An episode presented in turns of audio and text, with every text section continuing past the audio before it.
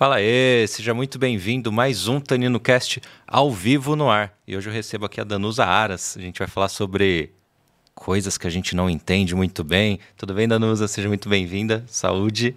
Saúde, obrigada, Ed, pela, pelo convite, por estar aqui falando com o seu público. Obrigado pela sua presença. Danusa é jornalista, escritora e ufóloga também. Ela pesquisa muito sobre esse assunto. Vocês sabem que eu gosto bastante, a gente já teve outros episódios a respeito aqui no Tanino Cast, que não é só um podcast de vinho, é um podcast com vinho. E antes da gente começar, alguns recadinhos importantes que eu preciso dar. O primeiro deles, vocês já estão cansados de ouvir, que é se inscreva no canal. Me ajudem a levar esse conteúdo para mais pessoas. Participem do chat, você que está assistindo a gente ao vivo. Se você está assistindo à noite, né? Três da tarde de uma quinta-feira, você não podia acompanhar um podcast e deixou para assistir à noite, ótimo. Deixa um comentário, fala o que achou desse programa, o que achou do episódio, o que gostou, né? Não vai dar para você tirar dúvidas no chat, né? Como as pessoas do ao vivo, mas pelo menos você me ajuda no engajamento. Outra coisa importante, a gente está aqui na Crosshost, né, um estúdio na Vila Mariana, em São Paulo, que é onde a gente grava o Tenino Cast, estúdio com estrutura completa para o seu projeto. Então tem link na descrição, entre em contato com eles e eu sempre falo, vocês vão ser muito bem atendidos. E aí um outro recadinho, que esse é muito especial e só vale para quem está assistindo tipo hoje ou até amanhã, sei lá. Quer conhecer o estúdio do Tenino Cast? Na quarta-feira que vem, no dia 23, a gente vai fazer o primeiro encontro do Tanino Cast. Então, tem alguns convidados, né, pessoas que já passaram pelo programa, tem também pessoas que acompanham sempre, enfim, o público em geral pode comprar o ingresso. Além disso, você me ajuda a gravar esse podcast, né, participando. Acho que é 110 reais, tem lá o link na descrição também. Você vai curtir o som da 5pm, então tem banda, tem vinhos, tem mesa com comida, cara, de graça praticamente. Então, link na descrição corre, porque já é quarta que vem, são poucos ingressos, o espaço aqui é pequeno, aproveita que você conhece onde eu gravo. E eu acho que eu dei todos os recados, e agora sim, tudo bem, Danusa? Vamos começar nosso programa? Vamos lá. Me conta uma coisa, o que, que te chamou a atenção para ufologia? Qual foi o marco para você começar a estudar de forma mais profunda esse assunto? Contatos. Contatos. Contatos Como é que aconteceu seres. isso? É, meu primeiro contato foi na adolescência, quando eu vi uma nave com três Greys. E aí eu tive lapso temporal. E naquela época eu não sabia do que se tratava, não, não sabia que existia a ufologia, que as pessoas estudavam isso, nem sabia que isso acontecia com outras pessoas. Então eu deixei para lá. Mas como é que foi esse avistamento? Onde que foi? Foi na minha casa de madrugada. É, fui recebi um comando mental para ir tomar água porque eu não estava com sede. Uhum. achei estranho aquilo e eu não conseguia dormir porque ficava aquela mensagem que eu tinha que tomar água. Aí fui até a cozinha, tomei água, aí na volta, é, quando passo pelo corredor antes de entrar no meu quarto, aí olho pela janela e vi como se fosse uma estrela cadente. Uhum. Aí fiquei observando e foi vindo na minha direção, tomando forma.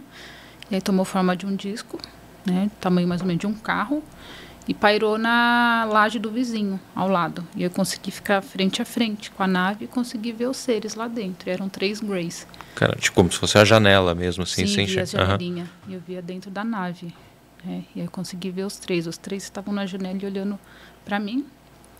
E aí eu não tive medo, por incrível que pareça. Provavelmente algum tipo de. É, talvez o próprio também. comando que eles dão, assim, já Sim. te. Né? E aí quando eu decidi é, que eu ia pegar o celular para tentar registrar. Aí foi quando eu apaguei, fui acordar no outro dia na minha cama, sem saber como eu tinha voltado para a cama. Uhum. Eu nunca entendi isso. Aí depois, com acesso ao YouTube e tudo mais, aí eu fui entender o que era ufologia, o que os sintomas de contatado, aí tudo aquilo que tinha acontecido comigo, eu vi como sintoma de contatado, que é o controle mental, que eles realmente te dão um comando porque eles te atraem para determinados locais para facilitar o encontro. E o lapso temporal que é quando uhum. você não entende o que aconteceu com você de determinado horário até outra é a hora que despertou né? E foi e tinha alguém na sua casa tipo que sei lá observou você de madrugada assim que falou não ó você foi para a cozinha não voltou ou você voltou não, sozinha? não, estava sozinha estava todo mundo dormindo. E você lembra de algum sei lá, alguma mensagem que eles deixaram? Não. Não, porque eu não fiz regressão, não sei o que aconteceu. Uhum. Eu E nunca mais teve outro contato assim? Tive outros. Ah, é? Olha. Tive contato de intervenção mesmo, porque eu estava com enxaqueca há muito tempo, né? Mais de uns 30 dias que eu estava com enxaqueca. Isso daí uns dois anos depois, dois, três anos depois. E aí eu acordei no meio da madrugada sendo erguida da cama, né? Ficando em posição sentada. E aí eu senti uma agulha entrando na minha cabeça. E aquela agulha puns, puns, pinçou aquela dor. E aí, conforme ela foi saindo, a dor foi sendo aliviada. É, isso aconteceu, assim, como eu já estava muito tempo com aquela enxaqueca, eu tinha tomado a decisão que eu ia, no dia seguinte, ia para o hospital fazer uma uhum. tomografia para ver o que estava acontecendo. No dia que eu tomei a decisão, aconteceu essa intervenção. Caramba. É, então, assim, por ter sido, né, um, um aparentemente, é, o que eu interpreto é como se algo não poderia ter sido detectado. Sim, sim. Então, tipo, deixa eu resolver aqui que senão é. ela vai investigar mais, né? Uhum. Não sei. Isso. E assim, porque as pessoas questionavam, ah, será que não foi um fenômeno espiritual? Não foi espiritual, porque algo, alguém não queria que algo fosse descoberto. Uhum. Né? Então, aí eu descartei, né, a intervenção espiritual. E depois na pandemia, aí na pandemia teve dois eventos é, em que eu senti como se eu fosse levada da cama. Aí eu brinco que foi quando eles me vacinaram. Até que eu não tinha medo de pegar o, o vírus, porque eu tinha aquela intuição de que eu estava protegida. E na época não tinha vacina ainda. Uhum. E aí é como se eu tivesse ficado com aquela impressão que o, o contato foi nesse intuito, né? É, o, e o, o curioso eu lembro que a primeira vez, acho que um episódio acho que foi com o Marcos, que a gente tratou esse assunto aqui. Depois a gente teve outras vezes. Eu brinquei algo do tipo, não, cara, não quero ver, não quero encontrar, né? Não, não quero ter. E aí ele menciona até uma coisa que assim, cara, provavelmente você nunca vai ter mesmo, né? É, porque as pessoas que têm, de certa forma, faz, faz parte de algum plano, né? Você teve o primeiro, depois teve outros, né? Então, você mencionou agora, né? De repente eles não quiseram que eu fosse até o hospital para avaliar e, enfim, descobrir alguma coisa. Então, tem muito disso, né? É, acaba virando até um, um evento rotineiro, de certa forma, né? É. Uma das teorias que eu ouvi que eu achei que fe fez bastante sentido para mim é que você faria parte do grupo deles, por isso que uhum. eles interferem. É, inclusive tem um caso o, ufológico documentado de uma jovem que ficou cega e aí ela não tinha cura, né, era irreversível, e aí ela foi abduzida e voltou enxergando. E aí quando ela foi fazer a regressão, os seres falaram para ela que só estavam intervindo porque ela era um deles. Uhum. E aí eles tinham essa permissão, né? Então acho que faz sentido né? Porque uns são e outros não. Aí como fica a questão do livre-arbítrio também, né? Porque teoricamente você não está escolhendo, mas uhum. e aí como que fica? É que você é um deles. É, foi, foi, foi o mesmo que a gente ouviu aqui em outros episódios. Eu, bom, eu partilho da teoria, eu acho que é isso mesmo. Sem estudar muito, sem saber. Ou seja, eu sou um Grey. eu disse que não queria cruzar com um. Tô falando com um. E e é esse primeiro evento que te direcionou para o jornalismo, para essa investigação, foi isso? Eu sempre fui muito curiosa. Então, antes mesmo desse contato, eu já era aquela pessoa que devorava livro, eu gostava de ficar folheando enciclopédia. Na época não tinha internet, então minha enciclopédia era minha, meu Google, né? Ia na Barça lá e ficava é, folheando, né? Exato. Então, sempre fui muito curiosa. E aí, dentro dessa, dessa minha curiosidade, né, acho que foi muito propícia a minha escolha pelo jornalismo. Não me arrependo de jeito nenhum. E, e aí o, o, jornalismo ele foi uma ferramenta a mais, né, na, como forma de me expressar tanto é, oralmente quanto por escrito, me ajudou bastante. Né? Uhum. Então quem lê meu livro comenta que ele é muito fluido, né? É, então, acho que isso eu trouxe do jornalismo. Né? Aliás, o livro já vamos aproveitar o gancho, que é seu? também o tema. Ó, é o meu, mais um para eu ler aqui, gente. é, já é o gancho para a nossa conversa, que é a Operação Gênesis, a origem extraterrestre do homem. Né? Então, uhum. a gente uhum. vai falar bastante também sobre isso. E a, a ideia do livro surgiu quando? Vou deixar aqui. Tá, dá para pegar aqui, Henrique? Uh, não, essa é a minha câmera. Deixa na aberta. Deixa eu ver. Ah, beleza. Ah, mas deixa eu mostrar aqui, vai. Melhor, né? Isso, agora sim. Ó. Eu gosto quando você faz o esqueminha assim com a cara. Isso, meio a meio. Aí você tem que pôr o livro um pouco para frente. Tem que Aí, dar. Assim, é. Isso. Ah, ó. Não. É. Só, coordenação falta um pouco, mas tá aqui o livro. Você estava em Paris quando surgiu a ideia, a inspiração? É, a bagagem, ela vem tanto da minha, das minhas experiências. Uhum quanto também do, dos meus estudos. Porque quando eu começo a entender que existia ufologia, que isso acontecia com outras pessoas, o que, que eu fiz? Comecei a estudar diversos casos, buscando semelhanças com o que tinha acontecido comigo. E aí nisso eu fui, eu estudei muito, né, muitos casos da ufologia, tanto do Brasil quanto de fora. E aí me deu uma bagagem ufológica. Uhum. Não porque eu queria, tinha intenção de me tornar uma ufóloga, mas porque eu queria entender o que tinha acontecido comigo. E aí, dentro dessa bagagem, né, de, tanto de experiência quanto de conhecimento, eu comecei a perceber que eu já tinha é, conteúdo para um livro. Né, só que eu não sabia ainda como que eu faria isso, como seria. E aí, quando eu viajo para Paris, eu fiquei encantada lá com a Champs-Élysées, o Arco do Triunfo, que foi a parte mais bonita que eu achei de Paris. Aí eu volto para o Brasil, aí volto cheia de inspiração. Falo, meu, eu preciso começar a escrever um livro. Eu falei, e agora? Cheia de inspiração. Eu falei, agora vai sair. E aí eu aproveitei aquele momento assim de inspiração que veio. E aí eu tive a ideia. Eu falei assim, uma abdução em plena Champs-Élysées. Aí imagine uma, um OVNI descendo em cima do Arco do Triunfo, várias pessoas vendo, três pessoas sendo levadas. É aí que começa a história. Eu não sei como que vai se desenrolar, mas ela vai começar assim. Uhum. E eu sentei e comecei a escrever. E aí foi. Foi desenrolando. É, não é um livro planejado. E só que ele se se amarra muito bem. Então as coisas foram se encaixando assim perfeitamente. Tem muitos eventos históricos que de fato aconteceram que eu acabo associando à narrativa. É uma narrativa ficcional, mas repleta é, é de eventos reais. Fictício peronomútil, né? Sim. e você sentiu durante o processo que você estava escrevendo que teve uma ajudinha extra, assim, que você falou, cara, de onde veio essa ideia? Ou, ou não? Era tudo da sua cabeça que você ia criando? Ou tinha uns insights que você falava meio, isso aqui não, não tem muita ah, explicação? Sim, sim. Tinha informações, por exemplo, é, que eu precisava de uma informação para fechar, concluir um, um capítulo. E eu não tinha aquela informação, e aí a informação vinha, sem eu ter conhecimento dela, aí eu ia averiguar aquela informação e ela batia. Uhum.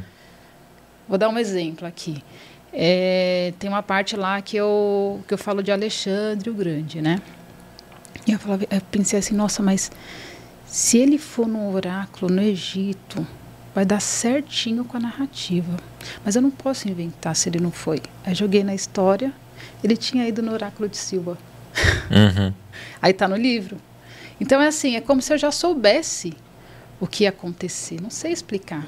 Porque coisas que eu precisava que tivessem acontecido na história, de fato aconteceu. Uhum. Então, umas coisas bem malucas, assim. Esse é um dos exemplos, mas aconteceu o livro inteiro. É como se, às vezes eu falo, é como se eu já tivesse escrito o livro no astral, com mais informações, e aqui eu tivesse só lembrando. Não sei. É, pode tanto ser isso, pode ser que você tenha, sei lá, recebido ditado ali, né, a informação que esses Greys queriam passar, enfim, se a gente pensar dessa forma, né? É, ou posso ter sido instruída, né? Para isso, é, exato. Recebida a instrução. Porque a ficção é uma forma de você contar a verdade de uma maneira mais amena, né?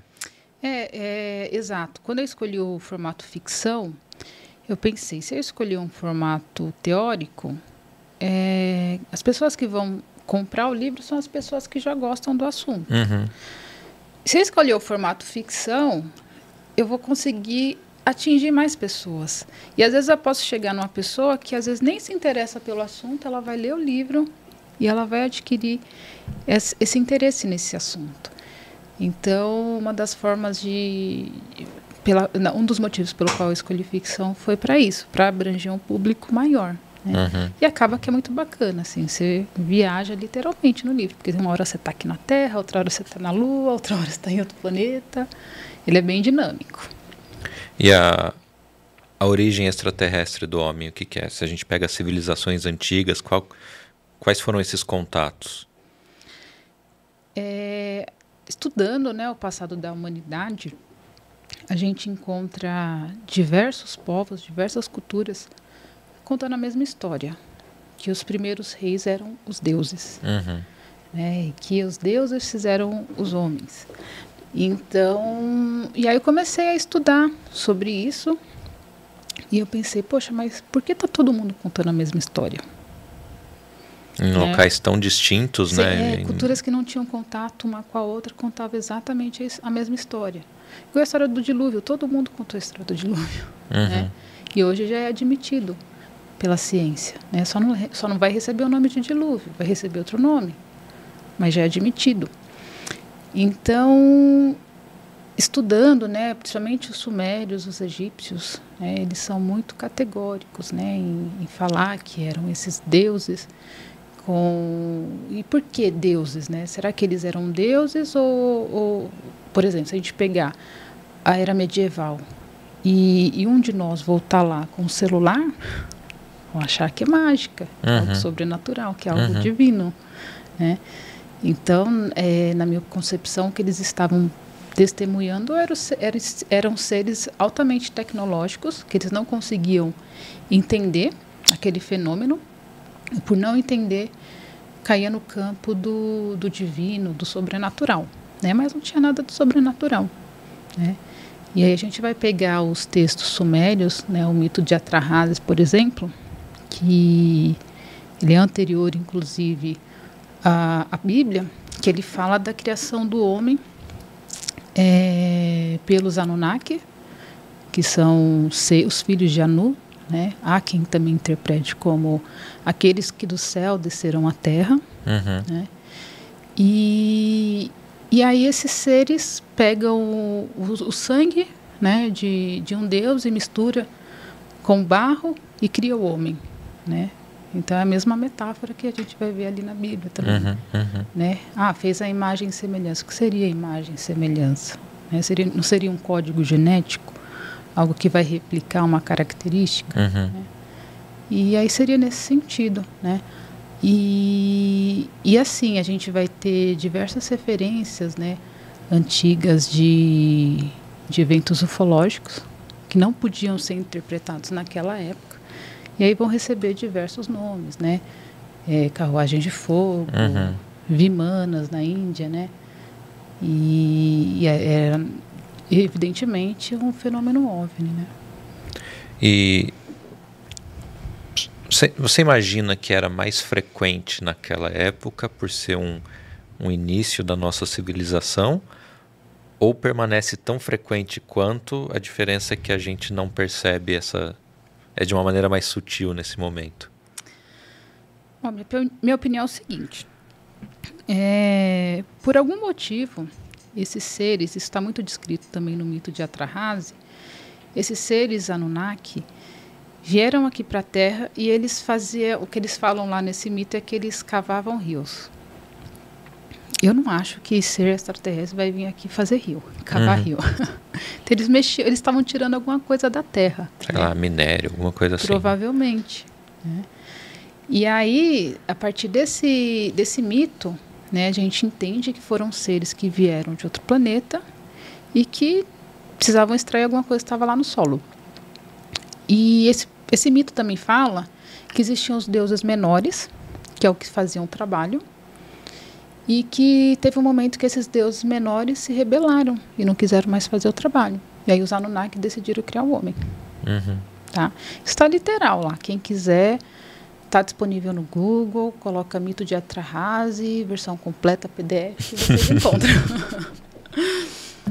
e, e aí é quando eles decidem criar o homem, né? Mas eles criaram, né? Gente, criar, você cria do, do zero. Uhum. Eles não criaram nada, na verdade, eles mexeram no nosso DNA. Né? Uhum. Né? Então, que, que, se a gente pegar a lista de reis sumérios que, que fala que os primeiros reis eram os Anunnaki, e a gente pega a datação deles, é, essa lista de reis sumérios ela remonta a 450 mil anos atrás. E, e aí os sumérios falam que há 450 mil anos atrás os primeiros deuses eram os Anunnaki. Por isso que falam que eles chegaram nesse período. E aí nesse período, o que, que a gente vai ter? A gente vai ter o surgimento do Homo sapiens, que até então a gente tinha o Homo erectus. Uhum. Né? Não era sapiens ainda. E aí surgem pelo menos três tipos de sapiens, como se alguém estivesse testando para ver qual prosperaria mais. Aí surge o sapiens arcaico na África, o Neandertal na Europa e o Denisova na Ásia, né? E aí eles vivem ao mesmo tempo durante muito tempo. E aí do sapiens arcaico sai o sapiens sapiens que somos nós, uhum. né? E aí ele acaba prevalecendo aos demais e os é demais. se adaptou melhor. É. Ou pode ter sido uma, uma segunda intervenção, um segundo upgrade. Tá. Provavelmente. E o sapiens sapiens é o momento que na Bíblia fala que o Adão comeu da da maçã do conhecimento, né, da árvore do conhecimento. Por quê? Porque a partir do momento que nos tornamos sapiens sapiens, é onde o homem começa a se tornar civilizado. Uhum. Além de inteligente, agora ele tinha é, civilidade, né? Ele toma consciência da própria nudez e tudo mais. Isso aí foi há cerca de 35 mil anos atrás. Então, provavelmente, né, esses seres Conforme está escrito lá na lista de reis sumérios, eles chegaram nesse período em que aqui só tinha o Homo erectus, né? E aí ele decide fazer aí alguns experimentos, cria três espécies de sapiens, uhum. e aí depois, tardiamente, ele elege uma da qual ele tira um, uma, um segundo upgrade de DNA, uhum. que somos nós, né? Enfim, mas nem lembro o que você perguntou. Não, é, era, era um pouco disso. Se no passado eles, vamos dizer assim, pegavam mais na mão, porque ah, era um projeto sim, novo. E, e, e se agora eles continuam presentes e de repente, sei lá, se existe uma atualização 3.0 ou está muito mais discreto hoje? Não, assim, a gente tem um registro tanto dos egípcios quanto dos sumérios que os reinados a princípio ficavam na mão dos deuses, dos próprios deuses, depois passou para os semideuses, que eram os filhos. Né? Inclusive a mitologia grega está repleta dessas, dessas histórias também. E aí, é, deuses, semideuses, e aí finalmente o, os reinos vem, é, chegam na mão dos humanos, uhum. que é teoricamente quando você já não tem mais extraterrestres interferindo por aqui. Então acredito que em algum momento eles foram embora, né?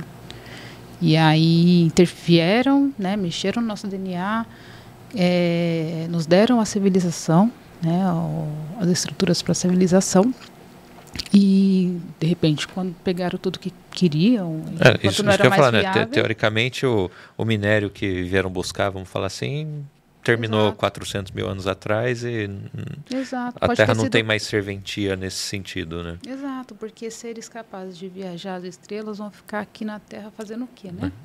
Assistindo o Tanino Cast.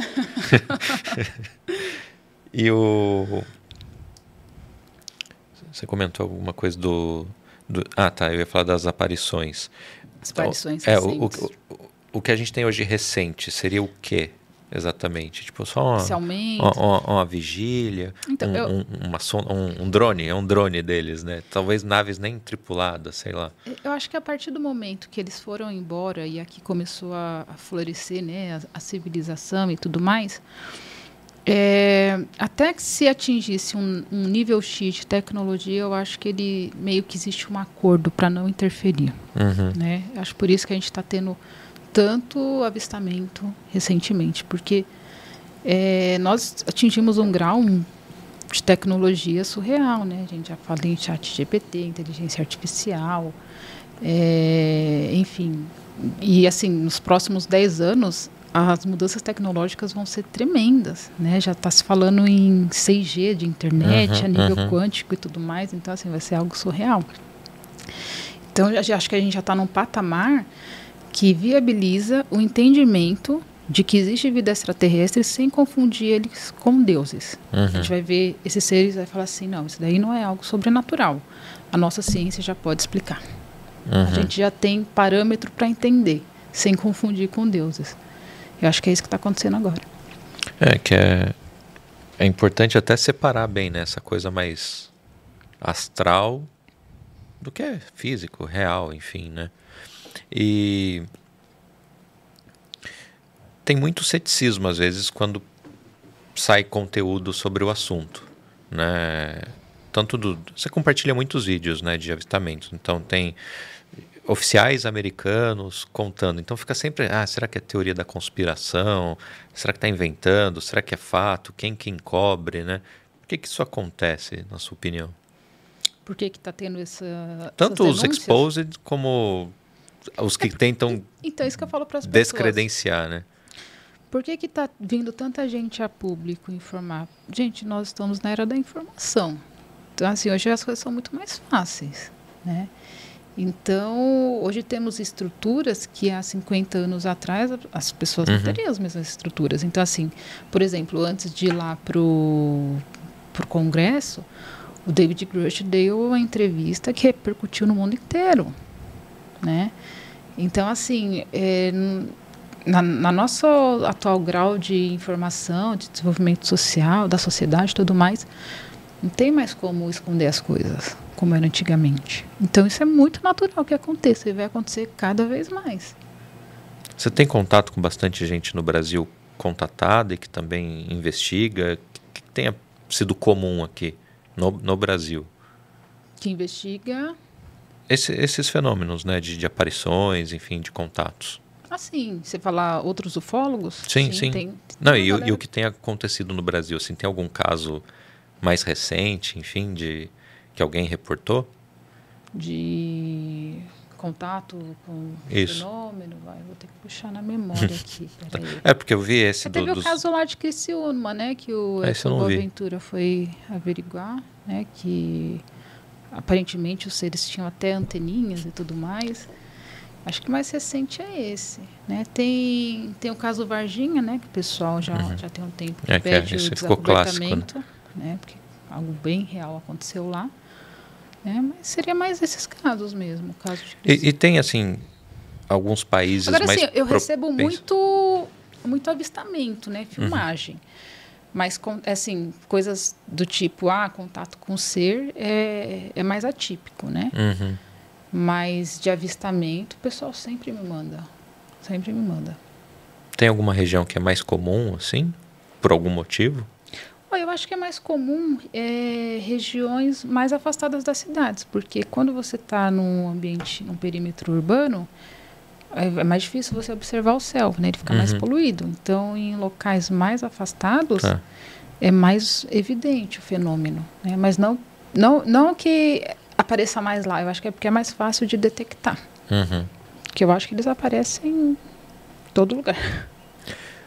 É, e acho que de, de não ter o contato cai um pouquinho naquela, né, que eu acabei de falar, de não necessariamente talvez seja tripulado o que a gente observa, né? É, tem sonda e tem tripulado também. Tem também ainda. É aquele caso lá do que eles falam que eram balões. É, eu acredito que eram sondas, sondas OVNIs. É, tá. E nem tudo era balão chinês, né? Tanto é que os Estados Unidos não quis é, o Biden não, não, não, deixou liberar as fotos, né? Não, não quis dar muita corda pro assunto, não né? Deixou, é. Exato. Danos, um, uma outra área que você estuda bastante é arqueologia, né?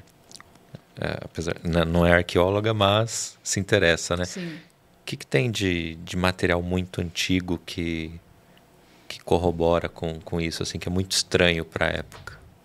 Essa lista do reis, dos reis sumérios que eu te uhum. falei, ela é uma pedra esculpida, uhum. né, que tem todos os é, reis da Suméria, inclusive voltando a 450 mil anos atrás, quando esses primeiros reis eram os próprios Anunnaki.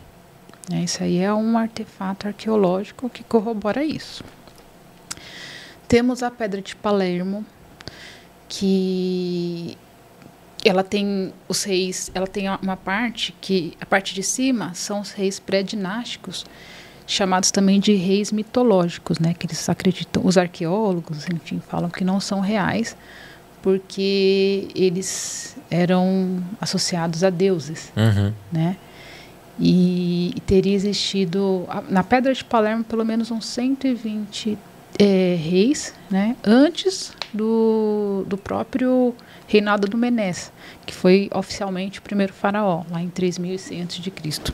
Então, antes dele, 120 homens governaram. E, e eles eram não são é, não são aceitos, né? É, são tidos como mitologia. Uhum. E aí a gente vai ter um historiador chamado Diodoro da Sicília que ele fala o seguinte, que eu acho bem interessante, que ele fala que é um absurdo ele falava, né, que já morreu, que é um absurdo os historiadores não aceitarem esses reis mitológicos, é, só porque eles eram tidos como deuses.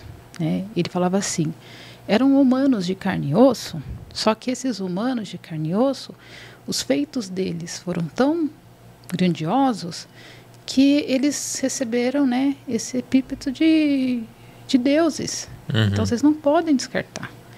E aí tanto é que nos livros dele ele inclui esses deuses como pessoas uhum. de carne e osso. Né? E eu concordo com ele. Óbvio que ele não falou que eram extraterrestres. Mas ele acha que são homens de carne e osso. Eu acho que são extraterrestres de carne e osso. Né? Uhum. Né? Que, como tinha essa tecnologia, eram tidos como os deuses, né? com superpoderes. Então, a Pedra de Palermo é outro artefato. Né? É, temos também o Papiro de Turim, também fala desses deuses pré-dinásticos né? do, do Egito. Então, são é, exemplos de artefatos que corroboram essa teoria, né? E construções muito antigas, assim, sei lá, pirâmides do Egito. Isso é, é, tipo teoria da conspiração, é meme ou pode sim ter um dedo extraterrestre ali? Eu não acho que os extraterrestres construíram, mas eu acho que foi construída com tecnologia avançada para a época. Uhum. Pode ter vindo de fora. É, porque o que acontece? Você não consegue datar pedra. Não tem como datar pedra. Você, o carbono, por exemplo, o carbono 14, ele só data é, organismos biológicos, uhum. né? Então, qual que é o problema? Você tem diversas estruturas feitas de pedras, né? Que não foram sedimentadas, porque quando é sedimentado você também consegue datar pela profundidade daquele sedimento. Então, você não, não consegue datar essas estruturas.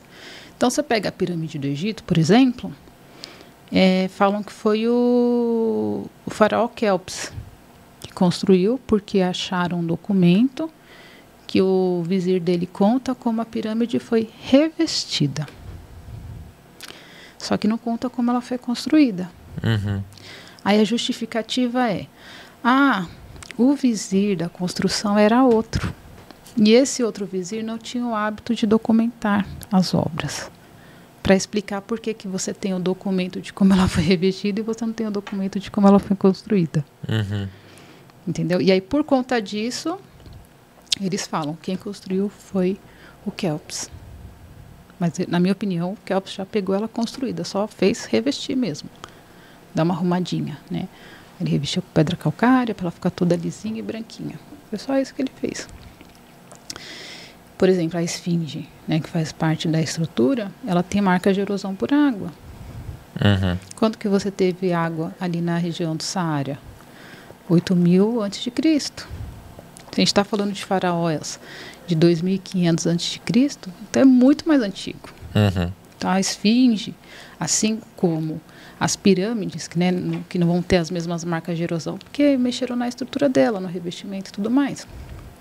Senão poderia ter encontrado também. É, então a gente está falando de estrutura que tem muito mais tempo, né? E aí quando a gente pega a questão do alinhamento lá com o cinturão de óleo, porque se você pegar a pirâmide, elas não ficam uma do lado da outra, as uhum. três, né? É, a última, a menorzinha, ela tem um desvio leve. Então ela não fica alinhadinha. Pô, por que, que ela, eles colocaram uma do lado da outra e essa tortinha? Porque é o alinhamento lá do cinturão de Órion.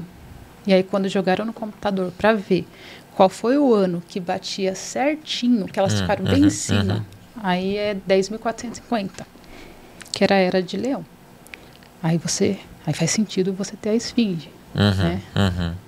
Que na verdade não tinha rosto de faraó. O rosto de faraó foi esculpido depois. Era um leão, né? Era de leão, leão, mas o alinhamento perfeito, né?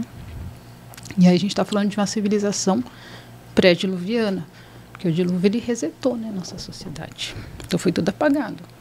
E aí como era essa nossa sociedade pré-diluviana? Certamente ela tinha acesso a tecnologias muito avançadas. Elas receberam de alguém esse tipo de tecnologia.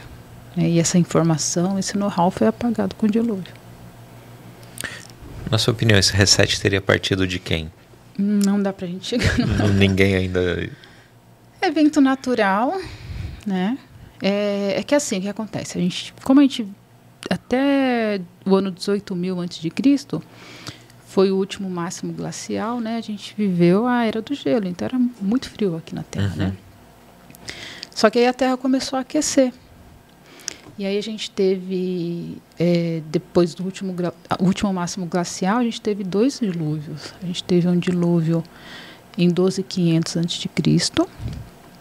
E aí a Terra aqueceu, entrou mais água que saiu do que derreteu, entrou mais água no ciclo da chuva, então a gente teve bastante é, tempestade, essas coisas, né, e elevação do nível do mar.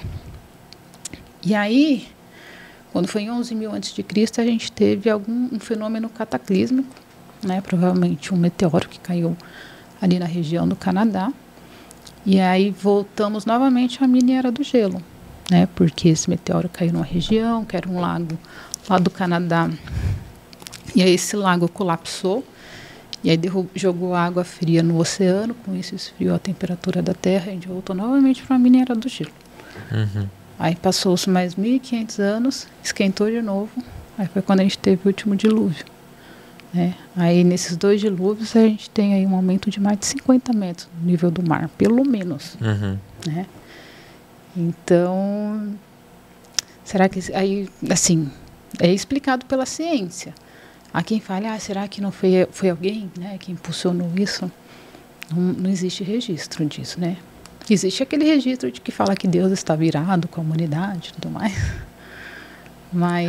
Eu perguntei porque, ó, óbvio, existe essa hipótese, mas você pode ir para outra que, de repente, quem criou né, essa humanidade queria tirar mesmo. Destruí-lo. Não, não, não, destruir a humanidade, tirar mas tirar a informação e falar: é. agora vocês vão começar do zero aí por, por, conta própria. Pode né, ser. Já, também, já, né? já montei o que precisava, se virem aí agora. Pode ser. Né? Uhum. E também tem a questão dos gigantes, né? Como é que é dos gigantes? É, na, a Bíblia fala que o que um dos principais motivos né, da, do dilúvio enviado por Deus seria a presença dos gigantes. Né? Deus se arrependeu da criação e tudo mais. E naquela época haviam gigantes na terra. Então pode ter sido também uma forma de, de eliminar, né? porque é, a Terra não suportava, né? Aquele, a, uhum. não tinha estrutura para ter seres daquele tamanho, né? Homens de uhum. 3, 4 metros, né? Que conseguia derrubar uma árvore com a mão. Aí não, as plantações não davam conta, né? Aí comiam animais e tudo mais. Então, assim, eles estavam é, como que se fala quando você atrapalha a cadeia, né? Ele tava, eles estavam comprometendo a cadeia alimentar da Terra. Né? Uhum. É, então, era um gigante deve comer por quantas pessoas, Henrique? É, umas 5, 6, segundo o Henrique. Então imagina um, um bilhão de gigantes aqui na, na Terra. E quando a gente tem aparições retratadas no cinema, vamos dizer assim que 90% das vezes cai para o lado mais de terror, de catástrofe, de tragédia, né? Só tem um ou outro, sei lá, o ET, que é, que é um negocinho mais palpável. O que, que a humanidade retrata dessa forma ainda? Que gera esse mais medo do que de repente poder ter um contato com uma inteligência mais avançada. É uma forma de preservação, você acha? Tipo assim, é que, é partindo filme, que eles estejam no é poder de alguma forma, né? Eu acho que vem demais, né? Também é isso? É. Você pega, por exemplo, um filme que eu amo, já assisti umas três vezes. É o, aquele A Chegada. Já assistiu? Esse, esse acho que não. Nossa, ele é muito inteligente. E é um contato pacífico. Uhum. É. Só que é um filme que você tem que prestar muita atenção nos detalhes, né? Tem um filme que eu acho que não vende tanto, igual Sinais, por exemplo. Uhum. né? Sinais é aquele filme que te dá medo pra caramba e tudo mais. Então, eu acho natural que eles reproduzam mais filmes com suspense, porque vai virar mais do que filmes mais inteligentes, mais razoáveis, né, mais de acordo com a realidade. Mas não de causar uma histeria de, de manter essa cortina assim de, sei lá, para as pessoas realmente ou não buscarem a informação ou, né, e, e permanecerem presas a, a crenças, enfim, do que efetivamente abrir o caminho, né, para esse, esses contatos, enfim, né? Eu acho que a, a intenção deles é ganhar dinheiro mesmo. Eu acho que eles não têm esse questionamento, né? É, o que que vende? Ah, terror, suspense vende mais, então. Não, meu não precisa pôr. Ah, é. só, um pouquinho. Bebo muito pouco. Quase e aí, nada. eu, ah, apresentar aqui o espumante para a galera. Esse aqui foi pedido, inclusive, da Danusa. A gente está tomando o Encruzilhada Moscatel branco. Se eu não me engano, em algum episódio a gente tomou o rosé aqui. Preciso depois buscar lá, que eu não lembro em qual foi, mas eu acho que teve. E Moscatel é o seguinte: é uma uva que acompanha muito bem é, sobremesas leves. Ó, aproveita. É, Danusa vai fazer uma pausa aqui, eu vou falando com vocês acompanha sobremesas leves, né? Então, por exemplo, um morango com chantilly vai muito bem, tá? Então você pode acompanhar. Pode servir para uma comemoração também. Né? Ah, quero abrir um espumante e tal e não tenho o hábito de tomar o brute, que é aquele mais seco. O moscatel é indicado para isso.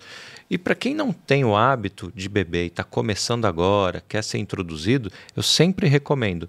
Vai com moscatel, espumante moscatel. Cara, é docinho, é agradável, sabe? Não, não tem a dificuldade ainda de um vinho tinto, né? Que tem os taninos que pegam bastante, enfim. É, o, o, espumante moscatel é uma ótima saída, tá? Esse aqui ainda está no preço antigo, R$ 59,00, você encontra na Vinha em Ponto. É um projeto exclusivo da rede, é produzido em Cruzilhada do Sul, no Rio Grande do Sul, na Serra do Sudeste. Então, Rio Grande do Sul não se limita apenas a Vale dos Vinhedos, tem várias regiões produtoras lá muito bacana. E aproveitar para dar mais um recado aqui para vocês. Deixa eu puxar aqui. Deixa eu ver se tem pergunta no chat antes. A galera mandando bastante alô para Danusa, depois eu passo para ela, que é o encontro do Tanino Cast, que vai acontecer na próxima quarta, dia 23, às 18 horas, aqui nos estúdios da Crosshost, na Vila Mariana, em São Paulo. Então, se além de assistir o Tanino, você Quer conhecer onde a gente grava? Vou deixar você dar uma olhadinha, tá? Se estiver aqui, você vai conhecer, vai botar a cara assim para dentro. Quiser conhecer o estúdio, vai ter banda com a 5PM, vai ter estações de vinhos com a Vinho e Ponto e com a Vinic Importadoras. Então você vai tomar vários vinhos aqui. Tem estação de com mesa com comida, enfim. É, agradecer também a Open Mind e a Concept Blindagem, que são patrocinadores do evento. Tá? Graças a eles que a gente está fazendo, a Crosshost também, que sempre dá um baita apoio aqui para o Tanino Cast. Pode passar, Danusa, não, não vai atrapalhar aqui. Ó. A Danusa está fazendo um pit stop. Ó, a galera no chat mandando vários elogios para você. Falando que, que gosta muito de você. Ó, o pessoal de UFO aqui, legal. galera da ufologia. Aí tava dando o recado do, do encontro do Tanino Cast, pra galera vir aqui tomar um, um vinho e conhecer o estúdio. Então vamos lá. Quando você começou a escrever o livro, é... além da inspiração em Paris, tinha algum tipo de mensagem que você queria passar para as pessoas? Tipo, tem algum insight assim no, no livro? Quando eu fui descobrindo essas histórias do passado da humanidade, me questionava por que, que era uma informação que, que você tinha que rebuscar tanto para achar. Por que, que não está no livro de história? Também. Né? Tipo na escola, assim, sim, né? Sim, sim. Né? E, e aí eu falei, não, isso aqui tem que ser popularizado, né? E eu tinha mais essa, eu sentia essa, meio que essa urgência, né? De compartilhar isso que eu tinha descoberto, nesse sentido. Né? Uhum. Então. O, uma, outra coisa que. O, o, livro aborda alguma coisa de exploração espacial? Não, da, dos humanos, não. Não. É dos próprios seres, né? Que na minha visão, eles já, já dominam isso. Ah, sim, óbvio, para estar tá aqui, né? Mas não, não, não tem. Você acompanha alguma coisa dos humanos buscando o, o espaço, enfim, dessa exploração? Ah, sim, a volta do homem, né, para a Lua.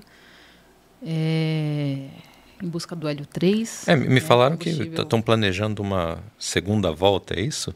Eu não vi nada a respeito, me contaram. Ano que vem, né? Ano que vem, é, que é. eles planejam voltar à Lua. Inclusive, vai ser a primeira missão com a mulher. Hum. Vai ser a primeira mulher a pisar na Lua.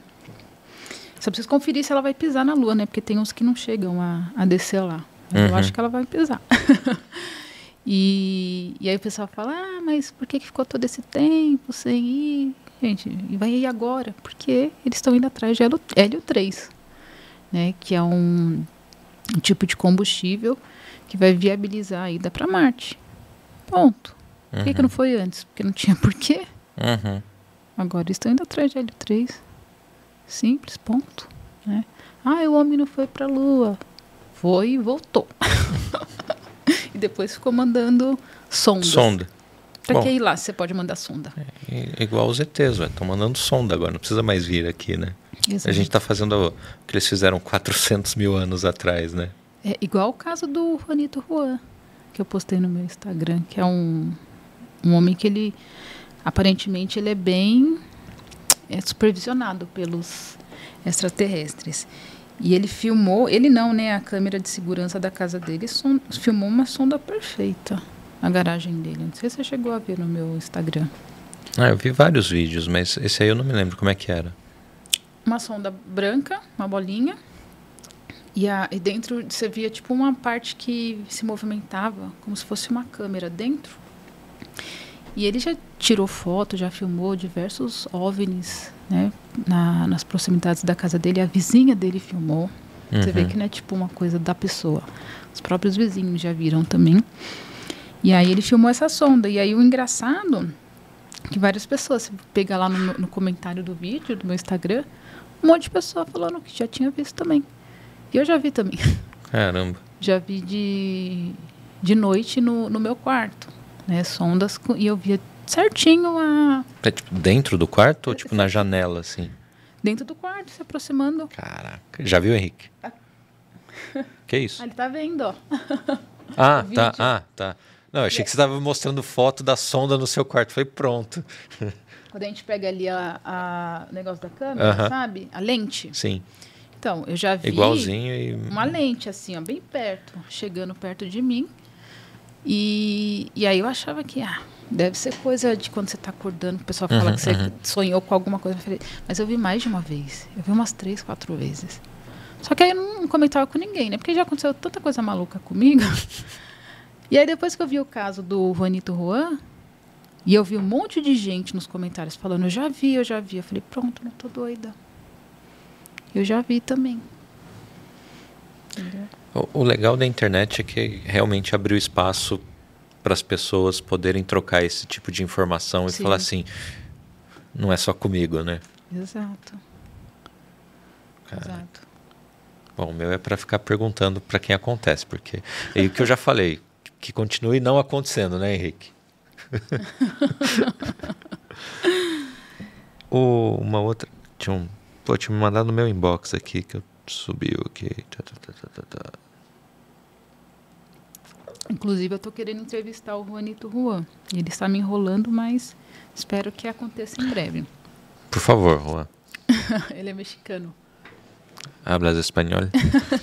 Inclusive, essa semana vai sair uma entrevista que eu fiz com o Adriano que é um contatado argentino. Ele está tendo contatos assim extraordinários. Os contatos dele é do, é do seguinte tipo: ele está na casa dele, aí ele recebe a mensagem telepática. Uhum, uhum. Você viu sai. esse caso? Sai que, que a gente está lá fora. Ele sai e tem OVNI. Caraca. Aí toda vez que eles mandam ir lá para fora, ele consegue filmar um OVNI. E aí eu vou trazer. É, hoje é quinta? Acho que até sábado já sai lá no meu canal do YouTube. Ah, é uma boa. Além do canal do Instagram, tem do YouTube que você montou que é uns dois meses? Não, do YouTube. Ou sempre teve? Sempre teve, só que assim, como eu sempre movimentei menos, só que agora uhum. eu tô uhum. com um projeto, inclusive, é, eu vou, é, vai ser live em formato meio que de programa. Começa mês que vem, já tenho a convidada, que vai ser a Mara Fator. E, e, aí eu vou divulgar lá no Instagram, tudo bonitinho. Eu vou começar a fazer umas lives lá com contatados. É Boa, a... vou assistir. É... Gosto dessa parte. Ser bem bacana o formato. E, e, também tem o caso do Peru também, que eu estou em contato com o pessoal lá, não é extraterrestre. Gente... É, eu ia perguntar isso porque eu já achei a pergunta que chegou, que, que, que dá gancho para isso daí. Você falou assim, pô, toda vez que ele sai tem um OVNI, né? E ele registra e tal. Por outro lado, tem muitos registros fakes ou ou, ou fake de propósito ou, ou, fake no sentido que a pessoa achou que era e não era, uhum. né? Então tem, tem muita coisa nesse sentido, Sim. né? O que, que tem de muito emblemático agora? Eu, eu, não posso falar como eu sei. Existe um que se eu falar aqui eu acabo desvirtuando, mas eu tenho uma técnica. Uhum. É, ah, você tem um vídeo, só que aí tem outros procedimentos tá, para saber tá, que tá. não. Entendeu? É bom, é, você não vai falar. Isso, falar, é, isso é óbvio. É igual ensinar para o bandido como é que a polícia investiga. É. Claro. Mas é, eu, eu analiso o material tudo certinho, né? E, e assim, a gente vê questão. Tem um amigo meu que me ajuda, que é o Henrique do Pesquisadores OVNIs, faz um trabalho muito bacana de análise de imagens. E ele vê essa questão de. É, que tem a, a questão do, do, planeta Vênus também, que às vezes ele fica visível, uhum. o pessoal confunde. Então ele faz toda essa análise, né? Joga é, inteligência artificial em cima também, para ver se tem alguma estrutura. É bem bacana o trabalho que ele faz. E ele analisou esse caso junto comigo, né? E aí esse OVNI que ele filma, ele faz movimentos erráticos.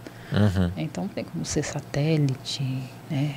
É, nem, é, como se fala, que o pessoal fala, drone, fazer um movimento muito rápido, muito brusco, não tem como, né? Então tem uma série de critérios que a gente leva em consideração, né? E aí recente tem esse caso do Peru que que não não, não é, é, extraterrestre. É, Havaí também não. O pessoal agora tudo quer pouco para nos extraterrestres, né? Gente, calma. o caso do Peru é um caso de são pessoas bem humanas de carne e osso mesmo, né? Bom, para quem está acompanhando e não sabe, qual foi o caso? Então, o, a tribo Kitu começou a denunciar que estavam sendo atacados uhum. por seres. É, a princípio, eles achavam que eram extraterrestres, porque eles voavam, né, eles flutuavam. E, e aí que foi descartado, né? Aí a, a polícia foi lá, mas enfim, o Ministério Público falou que foi lá, mas não foi. Deu, eles noticiaram para a imprensa que tinham ido lá apurar, mas eles não foram, que o professor, o professor de lá me contou. E, e deram, né, noticiaram para todo mundo que eram garimpeiros, né, uhum. né, usando jetpack. Falei, gente, por que, que garimpeiro vai usar jetpack? Para quê? Né, os caras não, não vão querer mexer na terra, né? Por que, uhum. que eles uhum. vão usar jetpack? Para mim não fez sentido. E aí, conversando lá com, o professor local, aí teve a, uh, e inclusive ele é professor da menina que foi sequestrada e conseguiu fugir. E aí eu consegui a, a entrevista dela, né? Logo no dia mesmo que aconteceu. E ela conta como que as coisas aconteceram, né? E ali, se garimpeiro não vai tentar levar uma pessoa. Então, se eles tentaram amarrar ela para subir com jetpack para levar ela embora. Uhum. Mas não conseguiram porque ela fala, ah, acho que é porque eu, por causa do meu peso eles não conseguiram me levar. Então é questão de, de sequestro mesmo. O garimpeiro uhum. não quer sequestrar pessoas. Garimpeiro quer ouro. Exato. E aí quem, quem quer pessoas? Quem é? Quem tem interesse? Pense, pense. É, pense. Eu não vou dar nomes. Aqui, ela não quer derrubar meu canal. É, porque pense, esse tipo pense. de assunto ele é acobertado, né, uhum. né, as pessoas são perseguidas. Mas Lá no vídeo dela dá para entender. Ela fala lá, tem uma parte que ela fala que não põe mais, porque senão, né? Uhum. Quem for lá no meu canal vai ver. Dá para assistir. Aí a pessoa fala, ah, não dá para entender nada. Gente, pelo amor de Deus. eu não posso deixar aqui escancarado, não vão derrubar. Né? Se a própria imprensa de lá não está falando o que é, eu vou falar o que é, gente. né? Olha, várias perguntinhas aqui no chat. Uma acho que tem, tem relação, já que você está comentando dos últimos vídeos. É, comentar sobre os relatos dos agentes americanos no Congresso dos Estados Unidos. Que esses, que alguns que você, você, postou recente, né, também. Uhum. O, o próprio avistamento em si? É, o interessante é, não, é, é, aquele é, do... É, o do, do Congresso que o, que o agente está tá falando lá com, sei lá, deputados, senadores uhum. e tal. Esse, esse tem o que, uns é, é 15 o, dias no máximo que é, você postou? O interessante é que eles falam dos casos né, de uhum. avistamento. O Ryan Graves, ele fala de, do, do, tipo mais comum, que é o OVNI, que é um cubo preto dentro de uma esfera transparente. Você fica, imagina, é surreal. Uhum. Que OVNI é esse, gente? Ah, não é nem aerodinâmico o negócio. Exato, não tem asa nem nada. É né? um cubo dentro de, um, de uma esfera transparente. Isso eu achei bem. E é o mais comum, né? O que eles mais veem. Uhum. Aí teve o caso do estádio de futebol também, né? Um OVNI quadrado vi. vermelho do tamanho de um estádio de futebol. Também foi o, o Ryan Graves que falou desse. E e aí o, tem o, o testemunho do David Grush, que na verdade, na verdade o David Grush, ele mais teve contato com as pessoas do que ele mesmo, né? Então, mas ele trouxe a questão lá do, dos corpos biológicos não humanos, né? Que nem eu falo, gente, é o caso Roswell e o caso Varginha uhum, que ele está uhum, falando. Uhum. Né? Que são dois casos que sabemos que foram é, recupera recuperados corpos biológicos, né? E o, o Fravor, que o David, é David Fravor, que do, envolvido com o incidente do Tic Tac, né? Enfim, mas resumindo foi. Qual que é esse do Tic Tac? Do OVNI Tic Tac. Não conhece? Não. É o, inclusive ele tem filmagem e tudo mais, né? Que é um OVNI no, no formato da bala Tic Tac mesmo e que assim performa de uma forma que é, vai contra as nossas leis físicas, uhum. entendeu?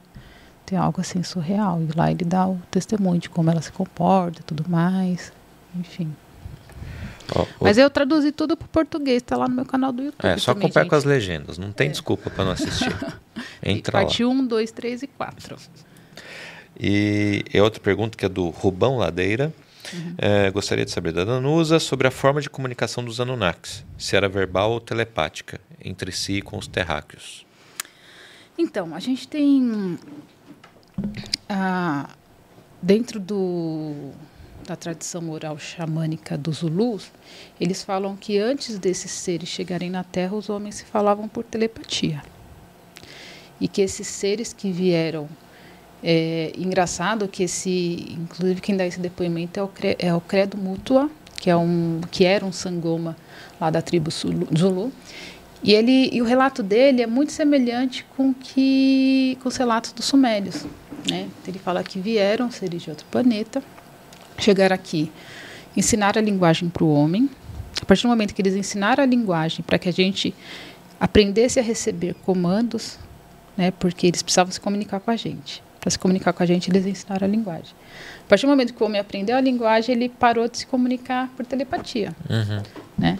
Então, teoricamente, esses seres teriam ensinado a gente a falar. Mas esses seres não teriam a capacidade de comunicar por telepatia? Para dar esse comando, por exemplo? Então, aí quando a gente pega os Anunnaki em si, né, a gente não tem nenhum registro que fale que eles se comunicavam por telepatia. Tá. tá? O que a gente tem é os contatos recentes, né? O meu contato, por exemplo, eu acho que houve algum tipo de comando uhum, telepático uhum, e tudo mais. É, nos registros de, que a gente tem, históricos e arqueológicos, não se fala que a Anunnaki falava por telepatia. O que se fala é que a gente tem esse registro lá da tribo Zulu, que eles ensinaram uma linguagem, e aí quando a gente entende que eles né? Por exemplo, lá na Suméria, é, a gente, eles falam dos sete apicalus, que ensinaram a civilização para o homem. Então, cada apicalu ensinou uma parte da civilização. Uhum. Né? Então, eles ensinaram a linguagem.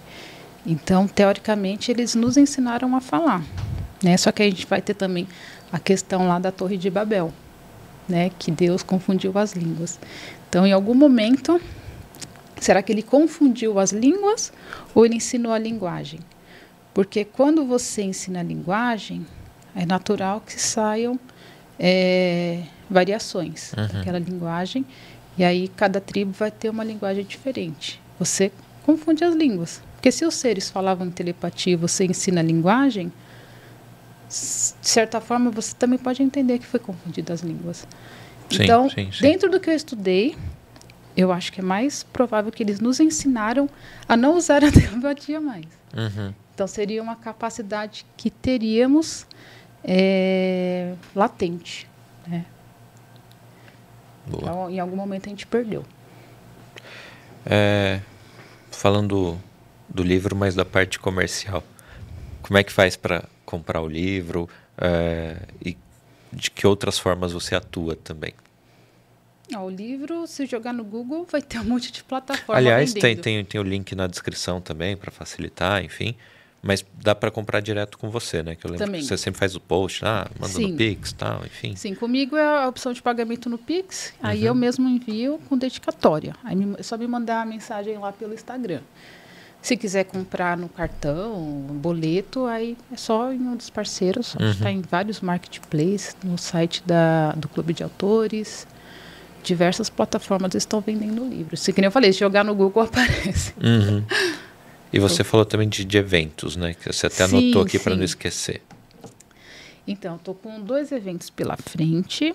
É, dia 16 e 17 de setembro, é, vou estar lá em Sorocaba, no evento do Marcão, que é o produtor lá do Moment of Contact, do de Varginha.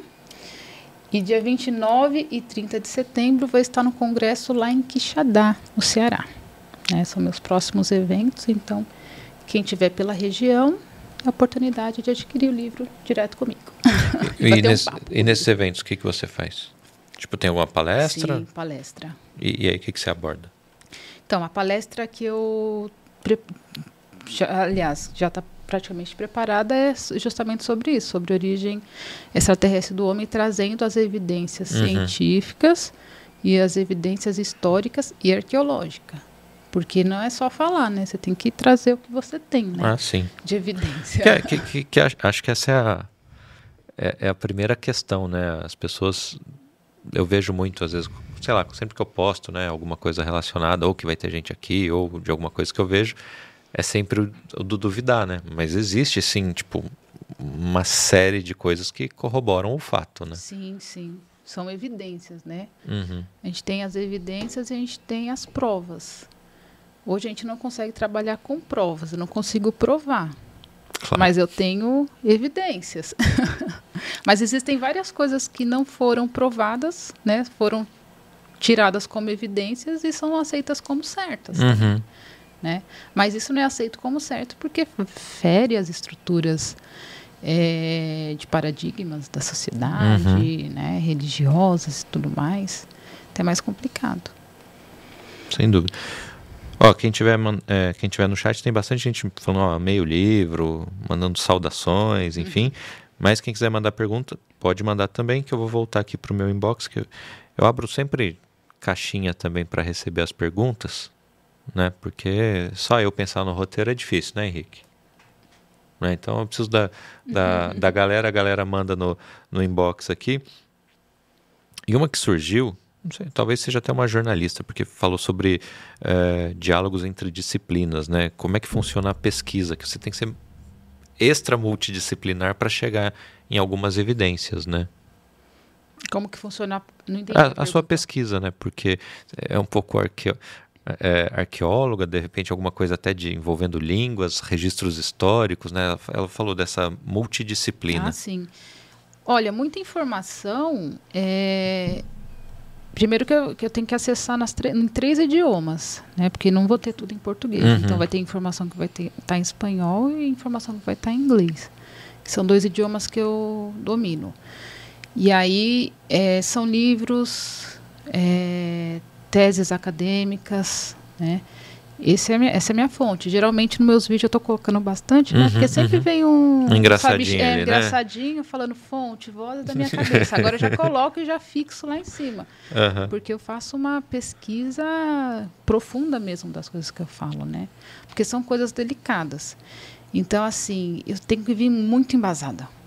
Porque se eu não vir embasada, Aí o pessoal vem com tudo. Né? Uhum. Então tudo que eu que eu prego. Mas tem bastante material em português ou, ou realmente tá, tá, mais lá fora, assim? Mais lá fora. Uhum. Muita coisa em inglês, pessoalmente, principalmente. Eu acesso muito, muito material em inglês, né? Então a gente tem uns sites, né, que hospedam diversas teses, Uhum. livros, né, é, que você consegue acessar muito material. Né? Ó, só pedi para mandar pergunta, agora, agora tem mais uma hora de podcast aqui. é... Uma que mandou foi o seguinte: qual o caso mais bizarro de ufologia que você já viu? Foi a Mais Isamorfose Tarot que mandou. Ah, o caso da represa Guarapiranga. Qual que foi esse? Um, um homem que foi encontrado, um pescador, foi encontrado na represa Guarapiranga. Aí ele tinha um furo né, aqui na, na barriga, de onde foi extraído todos os órgãos dele. Tipo E- chupa-cabra, assim. né? Então, mas era algo muito tecnológico. Né? Que o chupa-cabra acho que era só sem sangue, né? É, eu acho que era aqui, né, na, É, é. na jugular e tudo mais. É, mas esse não, esse extraiu os órgãos. Né? Foi tudo extraído e foi cauterizado. Uhum. Então era algo que tinha uma precisão cirúrgica, tecnológica muito grande. Então, assim, tentaram falar que foi urubus, mas não, não, não bate. Né? E ele foi encontrado sem nada, né? Caramba. É. E só tinha um furinho. Um furo por onde foi extraído todos os órgãos. Caramba. Esse eu não vi. É, acho que é o mais bizarro. E a outra, é, Henrique mandou. O que, que você acha que os visitantes vêm fazer aqui? A gente até falou um pouquinho mais no o hoje, né? Ah, eu não acho que eles têm interesse em nada que a gente tenha, porque ah, se eles tivessem, eles já tinham tomado. Uhum. Né? Há quanto tempo a gente não tem, não ouve falar de pessoas foram abduzidas e contatos e tudo mais. Agora eles, que nem eu falei, agora eles estão aparecendo mais porque a gente já tem entendimento, né, para compreender o fenômeno. Mas se fosse para eles pegarem alguma coisa daqui, eles já tinham pegado. E é muito relativo o que tem valor, né? Uhum. Às vezes a gente acha assim, ah, que tem, nosso dinheiro não tem valor nenhum para eles. Claro. Será que ouro tem valor para eles? Sabe? Então, às vezes, não tem nada do interesse deles aqui. Você vê, um ser que é capaz de, de viajar, galáxia, né? A gente tem planetas aí que estão recheados de diamantes. Mas se eles tivessem interesse nisso, eles... Uhum. Então, assim, é muito relativo. Eu não acho que a gente tem algo que interesse eles, não. É, eu tinha te perguntado, né, do, de como, sei lá, Hollywood é, retrata, né, es- esses contatos e até invasões. E aí você falou, né, muito porque vende e tal, É. mas de fato talvez não, não estejamos numa iminência de uma invasão alienígena Não. porque eles querem nosso planeta. Quer pra quê, né? Para quê? E, e também, assim, como será o, paradigma deles? Será que eles têm esse paradigma de poder que a gente tem? Né? Será que são pessoas que acham que poder é algo importante? Porque aqui na Terra as pessoas acham que poder, status é algo importante, relevante. Uhum. Será que para eles é? Às vezes a gente está falando de seres que você chega lá no planeta deles, todo mundo usa camiseta branca. Uhum. sabe? Só querem se vestir. E aqui as pessoas querem ser uma melhor que a outra por causa de uma roupa, disso, daquilo. Será que isso é realidade para eles também? Acho que não. Ó, mais uma Eu que acho chegou. que um contato com eles, vamos perceber o quão estúpidos nós somos. Faz sentido. É. Ah, talvez o maior avanço deles seja exatamente essa simplicidade, né, para algumas coisas.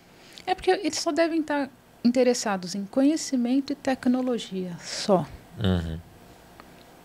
né? Agora você imagine seres que viajam pelas galáxias. Vocês acham que no planeta deles eles vão ter problemas de pessoas que morrem de fome? Duvido. Outra pergunta aqui do Luiz de- do Alexandre de Recife. É, o que, que mudou na sua vida após seu contato com os extraterrestres? Ah, foi um processo assim. É um processo bem gradual, né? Mas eu acho que você ter um contato, saber que existe vida extraterrestre, você começa a questionar essas coisas uhum, mesmo, né? Uhum. Da típicas da, da materialidade, né? Você começa a ver tem coisas que não fazem sentido, né? Então, assim, a questão de é, de empatia pelo outro, né? É, amor aos animais, à natureza, isso foi, principalmente o amor aos animais. Sinto que isso é um, de certa forma, está ligado a eles. Você sentiu que tipo deu uma mudada de chave, é? Esse amor e respeito à, à natureza, aos animais, né, ao próximo. Uhum. mais um pesquisadores OVNIs. Conte um pouco para a galera sobre o caso de avistamentos na Argentina do Adrian. Ah, sim, que é, que é o caso. de Corrientes. Isso. Então, ele está tá sendo contatado. Esses seres que estão contatando ele é meio polêmico. Eu gosto, polêmica, bora. O Henrique gosta ele, de polêmica, Henrique? Eles dizem que são os mesmos seres que contataram o Enoque e o Elias na Bíblia. Uhum. Né? E Enoque e Elias foram arrebatados. E a gente vai fazer uma releitura. Será que eles foram arrebatados ou eles foram abduzidos? Uhum. Para não mais voltar. Que a gente tem casos assim de, de abdução que os seres convidam a pessoa para ir embora, né? E, e por ano some em média um milhão de pessoas no mundo. Né? A gente vai ter dentro desse um milhão um percentualzinho de pessoas que eu acho que vão para outros orbes, com certeza. Né? Não tirando a gravidade do assunto, né? Porque uhum, isso é um uhum, assunto uhum, grave uhum. e existe né, toda uma máfia por trás. Mas eu acredito que existam pessoas que, que somem assim do nada do mapa, na verdade, são pessoas que, que vão mesmo com eles. Então, quem fica postando na internet, né, que a esperança é, é ser levado, pode ser uma possibilidade, né? Exato. Mas o.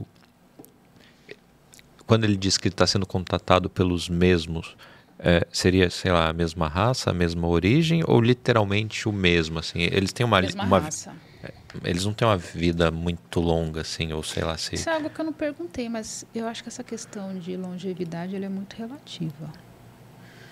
É, eu acredito que em determinados lugares, como nossa a alma de todo mundo é eterna, para começar, eu penso assim. Então, quando a gente vem para uma experiência na Terra, aí você vê assim, ah, qual é a expectativa de vida na Terra? 100 anos. Ah, legal, vou ir. Só que depois que você desencarna, essa é a minha visão já mais espiritual. Uhum. Eu acho que você a, abre possibilidade, dependendo também do, do seu entendimento, de ir para outros orbes com expectativas de vida maior. Mas isso é muito relativo, porque é alma eterna. Uhum. Né? Mas eu acho que existe assim.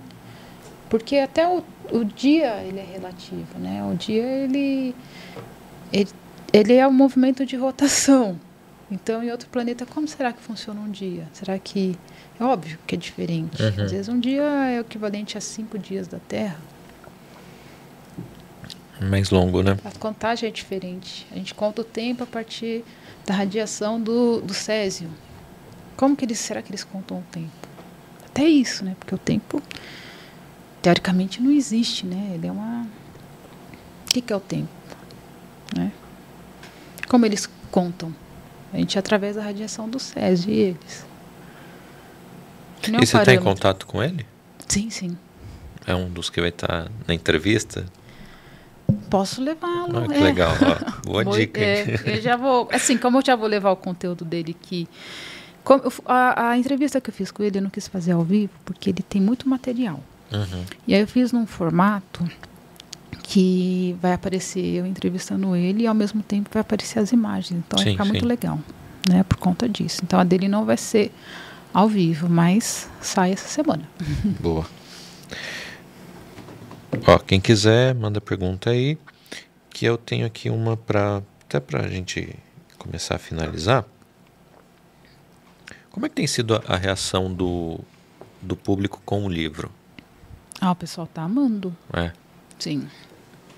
Sim, o pessoal É, estão me cobrando já a parte 2, né? Quem lê já fica, ai, eu quero a parte 2.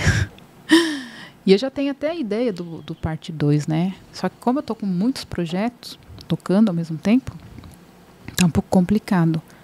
Mas eu já tenho, já comecei a esboçar, né? A parte 2 também comecei a esboçar um livro de contos. Mas eu pretendo, pelo menos o de contos, eu quero terminar ainda esse ano, Uhum. né? Mas o pessoal tem gostado bastante. Não é por nada não, mas é formato para uma. Eu falo para um amigo, É, falei para um amigo meu, é formato para um livro, né, meu amigo? Não, para uma série. Uhum. Eu falei, nossa. Mas você vislumbra uma série de livros ou uma série na TV? Você acha que, que, que tem gancho para isso? Ah, eu, eu vislumbro um filme. Mas o que nem esse meu amigo fala que é, é, um, é cabe uma série, né? mas enfim, é bem bacana, gente, não é porque eu escrevi não, mas é muito legal. Vou contar para vocês no- nos próximos episódios. Várias reviravoltas. E o. E aí você falou vários projetos, né? O que mais tem em andamento que você gostaria de compartilhar? Então, igual eu falei, o canal do YouTube, né, que demanda um bom tempo. Aí no meu Instagram também abriu para assinatura. Né, Então no Instagram eu tô criando agora conteúdo duas vezes, porque eu crio conteúdos para todos E e aí e eu tô criando conteúdo dos assinantes, né? Mais os congressos, Uhum. né? Então por conta disso, né, mais os podcasts.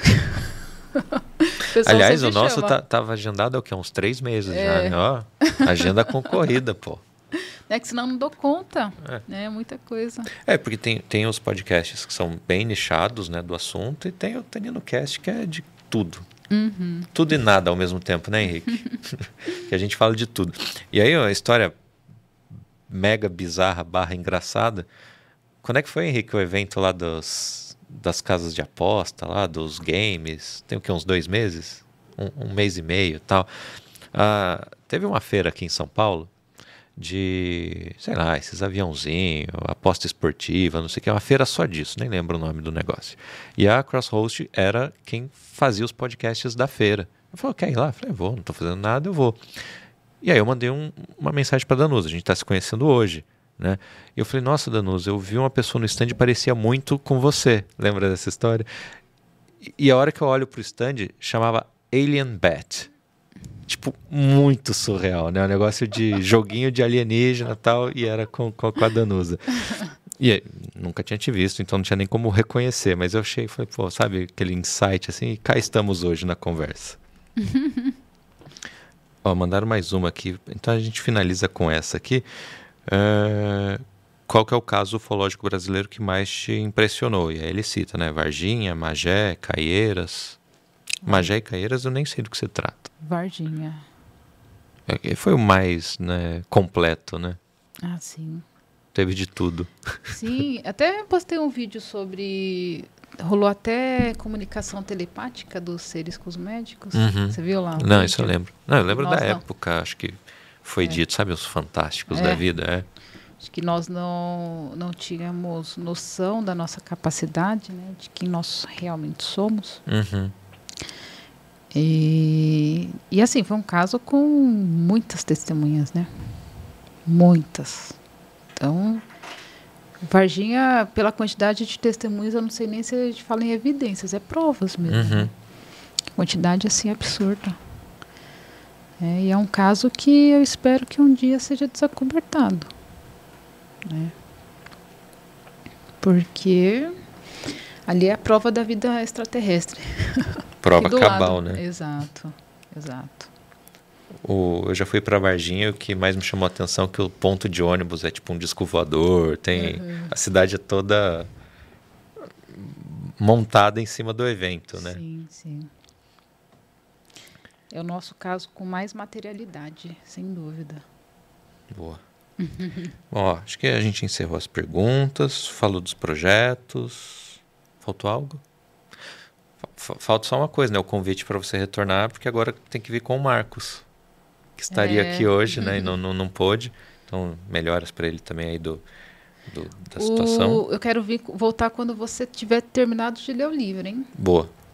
Tá. Não, isso aí é óbvio. isso aí eu vou, vou ler. Eu estava contando para Danusa também que. Você lê? Leio. Só que eu leio assim, tipo, 10 páginas por dia, porque o olho pesa e eu capoto. Mas eu. São quantas páginas? 318. Então, não, tem 31 dias, né, Henrique? 10 por dia tá bom. Mas eu dou, dou uma acelerada. Danusa, muito obrigado. Assunto que eu adoro aqui no, no Tanino e a galera que acompanha também gosta muito, sempre fala, pô, quando vai ter de novo? Quero que você volte justamente para eu falar do livro, né, do que eu achei, mas vem com o Marcos também para a gente expandir essa conversa. Tá, joia. Tá Combinado. bom? Obrigado. Saúde. Saúde. Para quem assistiu a gente até o final, muito obrigado. Se ainda não comprou ingresso para o Tanino Fest ou Encontro do Tanino, né? Preciso, é, acho que é Encontro do Tanino, né? Mas Tanino Fest também é legal, fica um trocadilho. Tem o link na descrição, tem o link do livro da Danusa na descrição. Vamos lá, aperta aí, bota o cartão, compra e participe. Até a próxima. Saúde!